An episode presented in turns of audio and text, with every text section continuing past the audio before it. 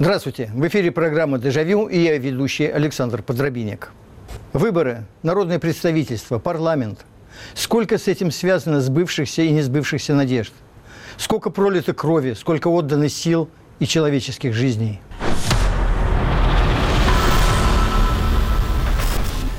В России парламентаризм переживал разные времена, но в основном это были короткие годы взлета и длинные десятилетия, а то и столетия упадка.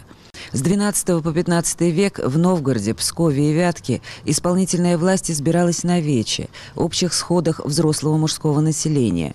Выбирали военачальников, судей, законных представителей всех сословий. Могли пригласить князя из соседних земель, но могли, выражаясь современным языком, и устроить ему импичмент, если плохо вел дела. В 1478 году под натиском Московского княжества пал оплот вечевой демократии – Новгородская республика. Великий Новгород был разорен, часть городской элиты казнена, вечевой колокол вывезен. Если бы столицей Руси стал Великий Новгород с его демократическими традициями, а не Москва с самодержавными – Россия выглядела бы сегодня совершенно по-другому. Московское княжество, ставшее вскоре монархией, надолго вытеснило из общественной жизни всякие намеки на парламентаризм. Монархия делиться властью не хотела. До последнего она старалась сохранить авторитарный порядок управления в России и уступила только под натиском революционных событий. Историк и политик Владимир Карамурза. Когда Россию в 1905 году охватило протестное движение, всероссийская политическая стачка, первая русская революция, 17 октября 1905 года Николай II, естественно, под давлением, естественно, не по доброй воле, но тем не менее подписал знаменитый манифест, который даровал подданным Российской империи гражданские и политические свободы, и установил, что никакой закон не может восприять силу без одобрения Государственной Думы. Таким образом, э, впервые в тысячелетней российской истории в нашей стране появился парламент. К сожалению, ни первый российский парламент, ни последующие так и не стали стабильным государственным институтом, гарантирующим демократию в России. Этому препятствовала в том числе и сама исполнительная власть. Попытки незаконным образом повлиять на избирательный процесс и выбранных депутатов предпринимались уже в Первой Государственной Думе. Когда Первая Дума была избрана в основном и готовилась к своему первому заседанию в Петербурге, правительство, Министерство внутренних дел решило все-таки попробовать сколотить там проправительственную депутатскую группу, э, прежде всего за счет крестьянских депутатов из провинции, из губернии, которые, как считалось, э, там, малограмотные, необразованные, ничего не понимают.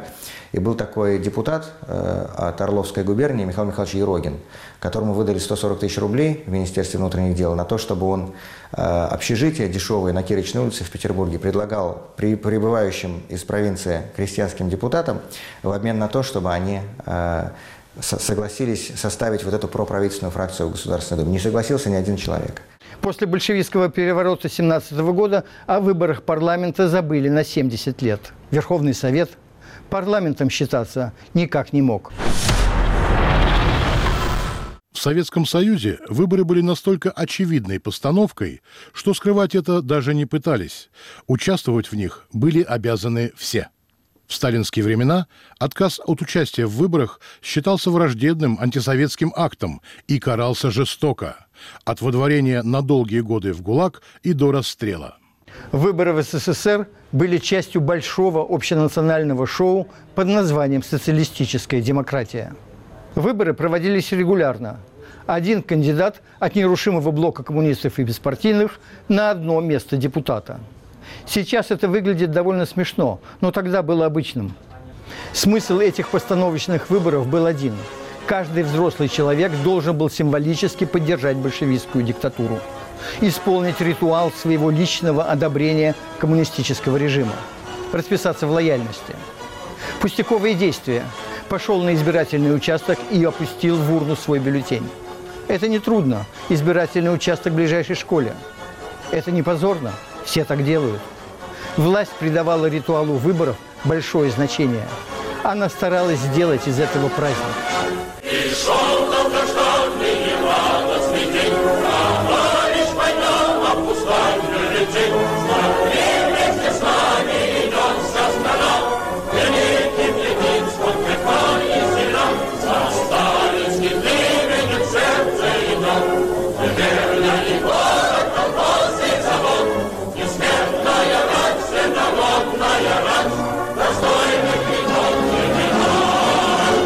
Диктатура любит единство, простоту и единство. Чтобы не надо было думать, сравнивать и выбирать. Чтобы только одна партия. Чтобы все как один. Чтобы стройно и в ряд. Или, как это было сформулировано у нацистов, один народ, одна страна, один вождь. Если чего-нибудь чуть больше одного, то можно запутаться. А так, несметная рать, всенародная рать никогда не ошибется в выборе достойных. После хрущевской оттепели советский режим смягчился, и за отказ идти на выборы уже не сажали. Но брали на заметку.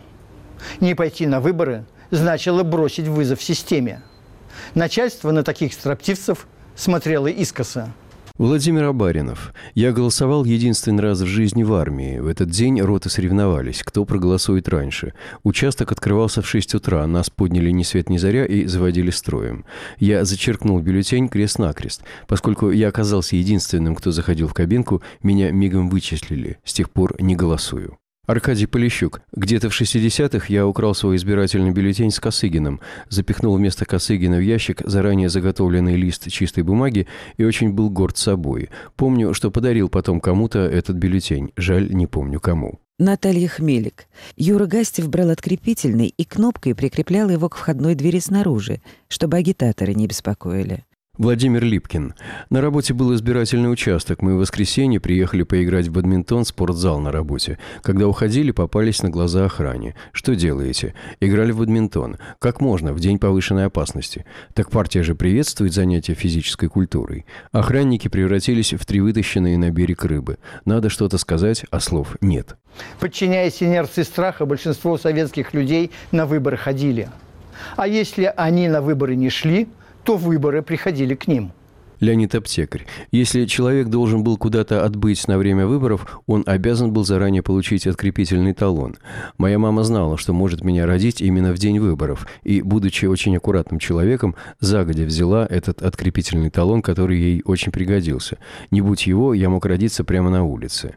Когда вечером накануне выборов мой отец привез ее в родильный дом, входная дверь была заперта. После долгих стуков в дверь она приоткрылась на цепочку, и единственное, что спросила дежурная, есть ли у мамы мамы открепительный талон.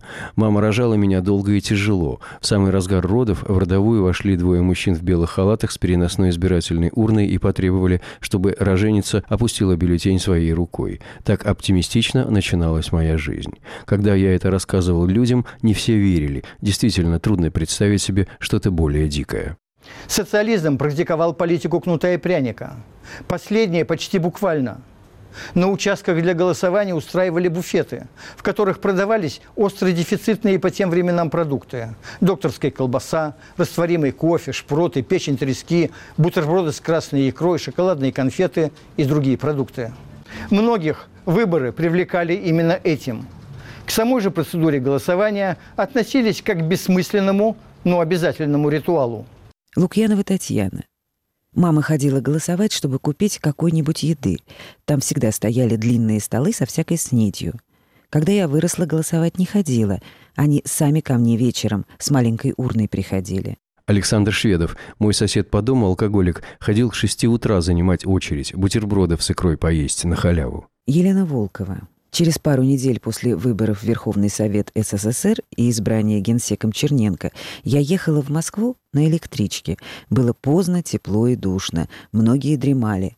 Напротив меня сидел пьяный, что-то шептал во сне. Вдруг встрепенулся и как закричит на весь вагон. «Так мы что с вами? Мертвого, что ли, выбрали?» Гробовая тишина в ответ. Засмеялась, оглянулась. Народ улыбается и хмыкает.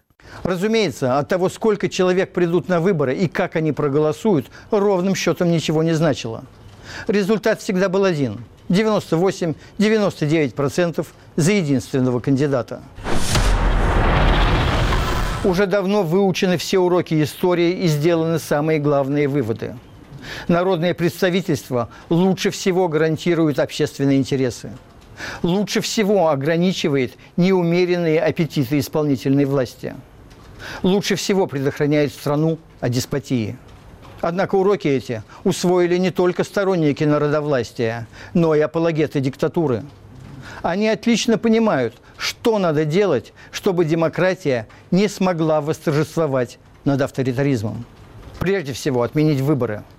Или в крайнем случае превратить их в имитацию, сохранить форму, но выхолостить содержание. Именно такие имитационные выборы проводятся в последние годы в России. Их иногда называют не вполне честными, не слишком прозрачными. Это такая политкорректная констатация того факта, что выборов на самом деле нет. Ну, не может быть не вполне честных выборов. Как осетрина не может быть второй свежести. Выборы – это честный способ избрать представителей. А если он нечестный, то это не выборы, а их имитация. Тем не менее, имитация выборов в авторитарных странах проводится исправно и регулярно. Закономерный вопрос – а зачем? Политолог Александр Кынев. Нет никакого другого способа воспроизводства власти и а, оформления формальной юридической легитимности. То есть есть некие правила общежития. Ну, грубо говоря, вот вы живете, вы живете в обществе, вы есть некие стандарты поведения. Вы не можете ходить там на улице голышом, да, вы не можете ходить, ходить в чем-то, что, что, что не, не будет принято окружающими. Вот есть МИД, да, в нем есть некие юридические правила, юридические каноны, в рамках которых формируется власть, в рамках которых признаются правительство, государство, границы и так далее. Один из элементов правовых статусов легитимных правительств – это проведение периодических выборов. Проведение выборов – это как обязательный костюм для джентльмена при посещении закрытого клуба. Одет не по правилам – можешь не пройти фейс-контроль. Поэтому все стараются выглядеть прилично. Тем более, что это предписано международными правилами. После Второй мировой войны, с точки зрения правовых статусов государств, правовых статусов правительств, на самом деле система стала довольно жесткой. То есть была принята Всеобщая декларация прав человека, в дальнейшем было принято огромное количество самых разных актов, которые касаются всех стран, которые себя считают частью мирового сообщества, которые хотят общаться, вести торговлю, ездить с визитами, входить в какие-то клубы, неважно, большие, маленькие, там, десятки, двадцатки, восьмерки там, и так далее. То есть есть, есть, есть некие правила международного политического общежития. Среди этих правил стандарт периодических выборов существует, его отменить невозможно, он подписан, ратифицирован, поэтому даже с этой точки зрения самые людоедские политические режимы, самые странные, все равно проводят нечто напоминающее выборы. Правда, власти людоедских стран проводить настоящие выборы не рискуют, только отдаленно их напоминающие, что исправно фиксируется соответствующими международными организациями. Историк и политик Владимир Карамурза. После того, как к власти пришел господин Путин, мы знаем, это не вопрос мнения или оценок, это, это факт, что после марта 2000 года, по оценкам международных наблюдателей из ОБСЕ и Совета Европы, ни одни общефедеральные выборы в нашей стране не были признаны свободными и справедливыми, то есть не соответствовали принятым в Европе демократическим стандартам. Это просто факт. Те, кто думает, что в Кремле, на Старой площади, в Охотном ряду или Доме правительства собрались исключительно законченные злодеи, ошибаются. Этим людям что-то человеческое тоже не чуждо. Спору нет. Самое главное для них – власть и деньги. Но вслед за этим им хотелось бы и народной любви, и всеобщего уважения, и, наконец, элементарной легитимности – это такая добавочная опция к главному смыслу их политической жизни. Легитимность нам она бывает в данном случае либо от Бога, но тогда это монархия, да, неважно какая, да, там абсолютная, конституционная, теократическая там, и так далее, но в любом случае это монархия, либо тогда это легитимность, полученная от населения, от народа. А, просто так говоришь, люди поддерживать не получается, ее нужно чем-то доказывать, и вот выборы, не, некие ритуалы, когда люди проводят некое голосование по отношению к своим представителям, и, и есть форма выражения легитимности, с помощью которого делегируется полномочия народная поддержка. В этом смысле э, ничего другого человечество просто не придумало. Можно, конечно, объявлять себя тираном и не проводить никаких процедур, но даже в 2000 лет назад это воспринималось как плохая форма правления. Откровенными тиранами никто выглядеть не хочет. И без того перед иностранцами бывает неловко. Смотрит какой-нибудь западный премьер или президент в глаза Владимиру Владимировичу и думает, а ведь тебя на самом деле никто не выбирал, ведь ты своровал эту власть. Конечно, неприятно, когда на тебя так смотрят и так хорошо тебя понимают. Очень неприятно. Лучше бы, конечно, победить на честных выборах. А если невозможно на честных, то хоть на каких-нибудь. И тут проблема. По-настоящему допустить оппозицию к выборам – это значит потерять власть. Совсем не допускать – запишут диктаторы. Поэтому придумали так. Либо допустить к выборам в Государственную Думу в изрядном количестве хорошо управляемую оппозицию, либо неуправляемую, но в такой малой дозе, чтобы она никогда не смогла повлиять на результаты парламентской деятельности. Либо и то, и другое вместе. Собственно говоря, примерно так и было последние 15 лет. Так называемая системная оппозиция согласованно оппонировала исполнительной власти, руководствуясь инструкциями президентской администрации. Оппонировала преданно, восторженно и подобострастно. В то же самое время несколько клоунов либеральной ориентации успешно создавали в Государственной Думе иллюзию демократии, многопартийности и плюрализма. Кто после этого скажет, что в российском парламенте нет оппозиции? Вот она, любуйтесь на здоровье. Другое дело, что результативность ее заведомо нулевая, а весь эффект исключительно эмоциональный. Ну так ведь именно на то и рассчитано – для того и допущены к законотворческому процессу несколько неуправляемых говорунов. Они должны создавать картинку, а не законы. Они должны представлять оппозицию малочисленной и беспомощной. Они должны строить Потемкинскую деревню в охотном ряду. И они это с удовольствием делают. Они в самом деле неуправляемые? Насколько эффективно власть может воздействовать на несистемную оппозицию? Ну, на сегодня довольно эффективно способна, потому что для этого есть всякие разные рычаги. Ну, есть, скажем, условно говоря, кнут и пряник. Э, ну, что у нас выступает в качестве там, кнута? Ну, ну, во-первых, э, сама система регистрации при составлении лицензии. Да? То есть вы не можете участвовать в политике, если у вашей партии нет политической лицензии, если она не имеет политического статуса.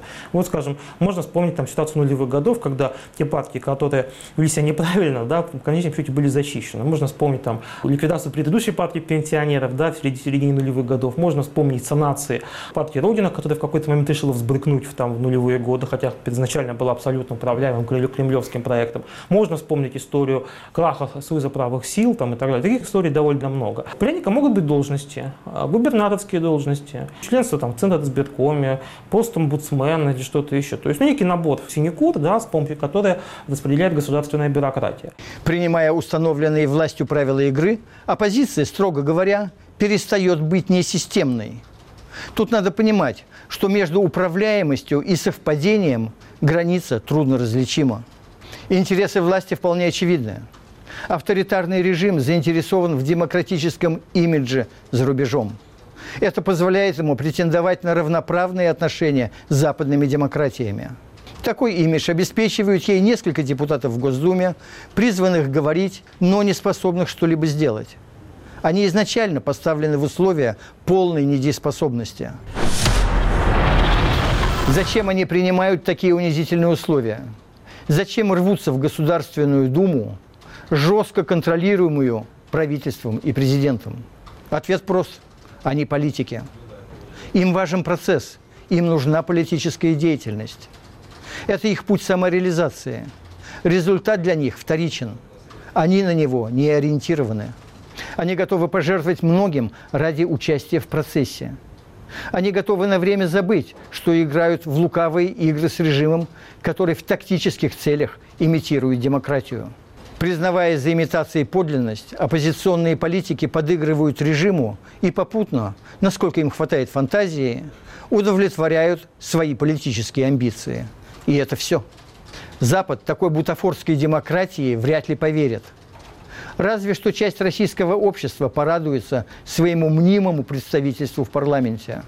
И затем будет долго жить надеждами, что на следующих выборах в Госдуму либералов допустят туда уже чуть в большем количестве. Впрочем, далеко не все связывают какие-либо свои надежды с предстоящими выборами. Да и к самим выборам отношение неоднозначное. Собираетесь ли вы пойти на выборы в Госдуму 18 сентября? Ну, собираюсь, конечно. Почему собираетесь? Хочу, чтобы в стране что-то улучшилось. Болею за нашу Россию. Подсчет голосов будет честным? Мне кажется, как всегда, не будет честно. Но все равно решили пойти? Ну, все-таки да. Не хочу быть безразличным. Почему не пойдете? Потому что это будет немножко смешно, неразумно даже. Выборы, все, что с ними связано, а, окружено, знаете, настолько предрешенностью, что ходить туда, тратить свое время, я считаю неразумным. Лучше провести этот день с пользой, там пойти куда-нибудь отдохнуть. Да нет, наверное, не собираюсь пойти. Может, схожу, пока не определился. Подсчет голосов будет честным? Что сама компания, что уже нечестная. Нет, потому что я не думаю, что могу что-то решить. То есть вы думаете, что подсчет голосов не будет честным?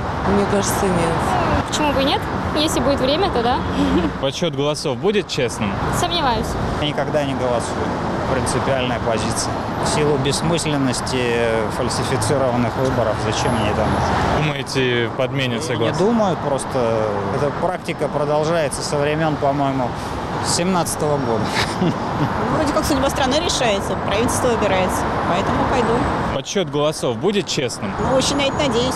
Ни разу еще не ходила или один раз ходила. Пойду. Вот меня Хоть я и маленькое звено, да, я одна там пук вообще из миллиардов, но все равно от каждого зависит, что и как. Я долгое время думала, что все покупается, выборы, и бесполезно голосовать. А вдруг не бесполезно? Принимая участие в спектакле по кремлевскому сценарию, оппозиционеры, как и положено актерам, отрываются от реальности.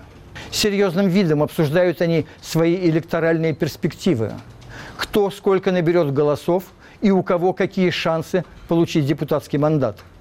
Убеждая избирателей прийти и проголосовать за них, они утверждают, что власть стремится снизить явку на выборах.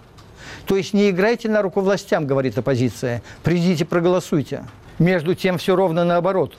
Роскомнадзор блокирует сайты, призывающие к бойкоту выборов, заявляя при этом, деятельность по организации срыва выборов в Нижнюю палату парламента подрывает основы конституционного строя Российской Федерации. Это так-то они стремятся снизить явку? По-моему, это усилие к ее повышению. Им надо завлечь в свою игру как можно больше участников. Это дает власти ощущение легитимности. Игроки в оппозицию пытаются представить себя в образе героического меньшинства. Как выразилась одна журналистка о Дмитрии Гудкове, он доказал, что и один в поле воин. И что же этот воин навоевал в Путинской думе? Нет ни побед, ни даже поражений. Вообще ничего. Только разговоры и символические жесты, как и было задумано изначально. Сами по себе символические жесты иногда, может быть, и неплохи, если они, конечно, не сопряжены с моральными издержками. Например, с наличием депутатского мандата, полученного на фальсифицированных выборах. Воровского, по сути, мандата. И нет никакой смелости в том, чтобы выступать со своей ролью в театре марионеток. И риска тут тоже никакого. Разве что лишиться депутатского кресла. Настоящая смелость в том, чтобы говорить правду на улице, как это делал Ильдар Дадин. И риск был, и расплата наступила. Настоящая расплата – лишение свободы, а не уворованного депутатского мандата. Честным россиянам, порядочным россиянам.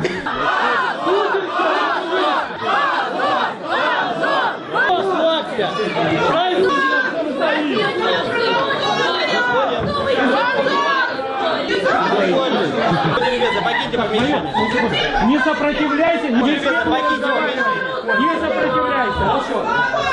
Ильдар, мы любим тебя, Ильдар! Выходим. Да не толкай! Покиньте зал судебного заседания. Выходим, выходим. Я плотничком вот здесь. Все, я плотничком. Дима плотничком здесь.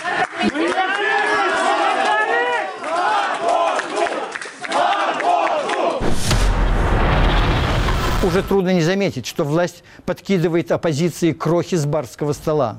То одну оппозиционную партию зарегистрирует, то несколько мест в областных ЗАГС-собраниях отдаст, то поможет со сбором подписей на московских выборах. Оппозиция эти крохи подхватывает на лету. Принимая участие в фальшивых выборах, чем в сущности оппозиция отличается от власти, которая эти выборы организует? Одни устраивают всенародную фальсификацию, другие в ней охотно участвуют. Мотивы, конечно, разные, но результат один – имитация выборов, легитимация произвола. Заинтересованность власти в получении легитимности через выборы признают и в оппозиции. В том числе и те, кто принимает участие в выборах. Заместитель председателя партии «Парнас» Владимир Карамурза. Все-таки мы живем в 21 веке и как-то принято, что источником легитимности власти являются выборы, является народ. И даже когда это по сути не так, когда власть не является избранной на самом деле, и когда она не является производной от народа и не отвечает перед народом на самом деле, ей все равно нужно поддерживать вот эту видимость. Власть эту видимость поддерживает, и, надо полагать, общей ситуацией вполне довольна. Если оппозиция соглашается на такие выборы, то зачем делать их другими? Те, кто довольствуется малым, никогда не получат большего. Для власти что-либо менять нет необходимости. Шоу продолжается. Надо только не забывать подкидывать крохи и подсовывать наживки. Например, такую, как Элла Памфилова в должности председателя Центра избиркома. Давайте так, не будем углубляться в прошлое особенно. Углубляемся в прошлое только с одной целью, чтобы это сейчас не повторилось. Нам важно сейчас, вы видите в каком темпе, чтобы сейчас минимизировать э, злоупотребление. Власть намекает оппозиции, что у нее есть шанс. Только участвуйте в процессе, бейте за победу. Вот она, морковка, совсем рядом, уже прямо перед вами. Только не останавливайтесь, бегите по этому пути.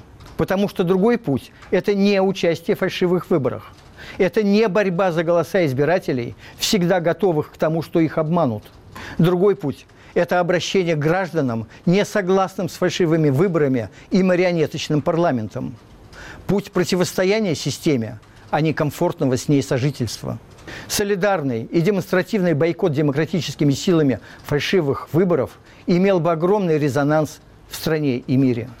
Он убедительно показал бы, что демократические партии и движения в России не удовлетворяются кремлевскими подачками, что их не устраивает допуск к выборам лишь нескольких одобренных властью партий или получение несколькими оппозиционерами бесполезных депутатских мандатов – что они требуют коренных изменений системы, а не косметических. И власть стояла бы перед необходимостью менять всю политическую конструкцию, а не приоткрывать краник для выхода пара, как это она делает сейчас. Но тут нужны совсем другие оппозиционеры, с другими амбициями. Те, кому в первую очередь нужны реальные изменения в стране, а не личное участие в политическом процессе. Таких в оппозиции, к сожалению, мало. Поэтому все зачарованно ждут очередных парламентских выборов. 18 сентября набор новых кукол в Путинский театр марионеток. Товарищ, пойдем опускать бюллетень?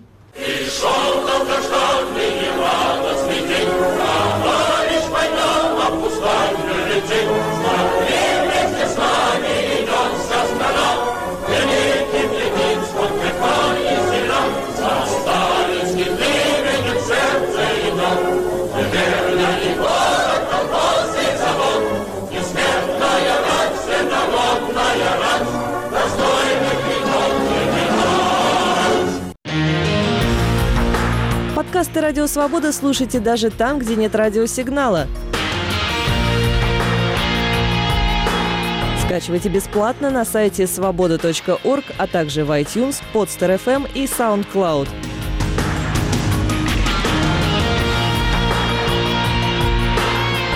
Берите с собой в дорогу «Радио Свобода».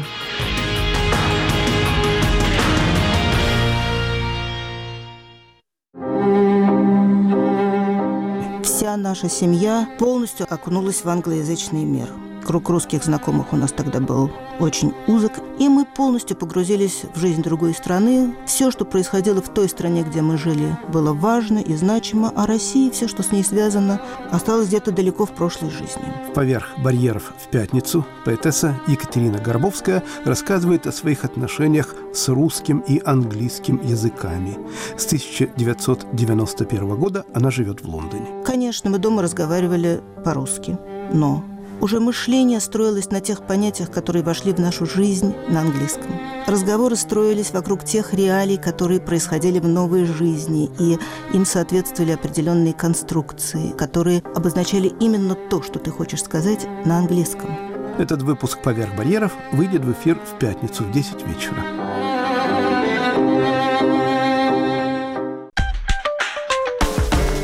Радио «Свобода» с конца июня покинула диапазон коротких волн. Круглосуточно наши программы можно будет по-прежнему слушать на спутниках Hotbird и Эйшасат и на сайте www.svoboda.org.